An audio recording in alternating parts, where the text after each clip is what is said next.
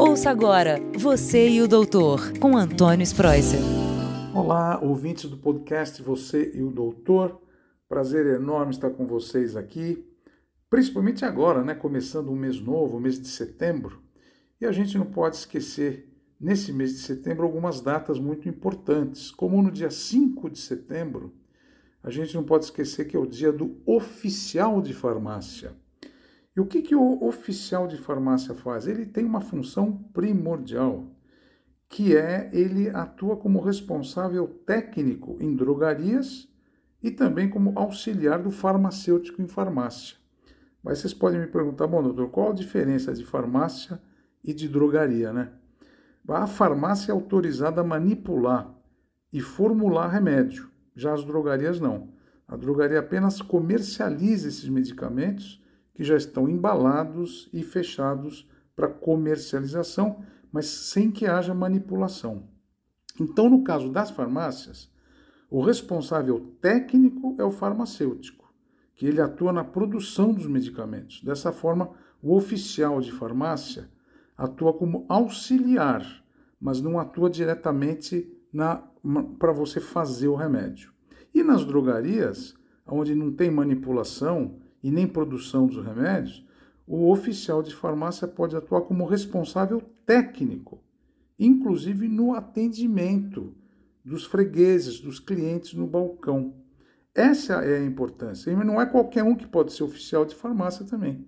Você tem que fazer um curso especializado, tem que se formar, tem que fazer um teste, tem que se certificar no Conselho Regional de Farmácia. Aí só o Conselho Regional de Farmácia vai te tornar um oficial de farmácia para exercer a profissão, entendeu?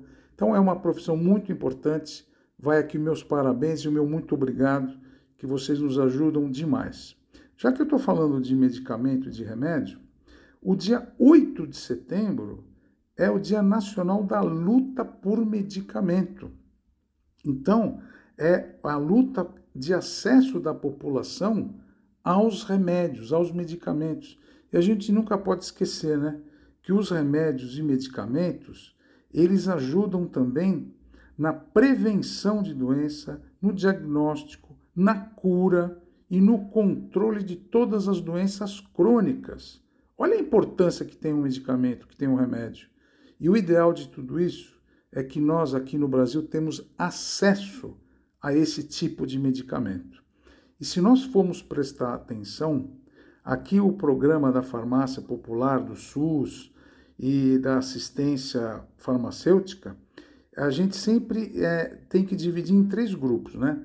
O primeiro grupo é chamado componente básico. O que, que é isso daqui? São os medicamentos que atuam diretamente no tratamento de doenças primárias, como a pressão alta, o diabetes, o colesterol e além das pílulas anticoncepcionais. Então, esses remédios a gente acha na atenção básica, onde, como eu prescrevo, eu sou um prescritor, os, esses meus pacientes podem ir na farmácia popular e pegar esses remédios de graça. O segundo grupo de remédios é chamado componente estratégico, porque são tratamentos mais específicos. São tratamentos como, por exemplo, o tratamento da AIDS, do HIV, o uso de vacinas, e que é muito importante também. O Brasil é um dos países que mais têm controle de HIV, porque os nossos medicamentos atuam de uma maneira muito eficiente. Aí tem o terceiro grupo, que também é muito importante, chamado componente especializado, e trata de medicamentos de alto custo, como os utilizados para artrite reumatoide, doenças autoimunes, né, o lúpus, câncer, a fazer quimioterapia, etc, etc. Então, esses três grupos são muito importantes e como eu, médico, e meus colegas médicos e médicas que, prescrevem medicamento, a gente sabe muitas vezes da dificuldade de o paciente fazer um tratamento eficiente. Por isso que aqui no Brasil, o SUS, Sistema Único de Saúde, tem esse programa da farmácia popular, que é muito famoso, né? Esses medicamentos essenciais, você pode pegar e tratar sua pressão alta, o teu colesterol, teu diabetes, que é muito importante e você não paga esses remédios. Vocês sabem, né? Eu morei muito tempo nos Estados Unidos. E lá, quando o paciente vai comprar um remédio na farmácia, ele pode ter um desconto de um, algum seguro que ele tenha. Mas se ele não tem nenhum seguro, como lá não tem SUS, você tem que arcar com a despesa dos remédios. É muito um custo muito, muito elevado. Então, esse dia 8 de setembro, a gente comemora com muita lucidez e muita alegria que nós podemos comemorar no Brasil. Esse, esse programa da farmácia popular existe, é importante. Além disso, tem também a política e programa nacional de plantas medicinais e fitoterapia, que são remédios à base de plantas, né? Que funciona muito também. Tem também o Programa Nacional de Qualificação Farmacêutica no SUS e que também faz parte dessa Assistência Nacional de Saúde.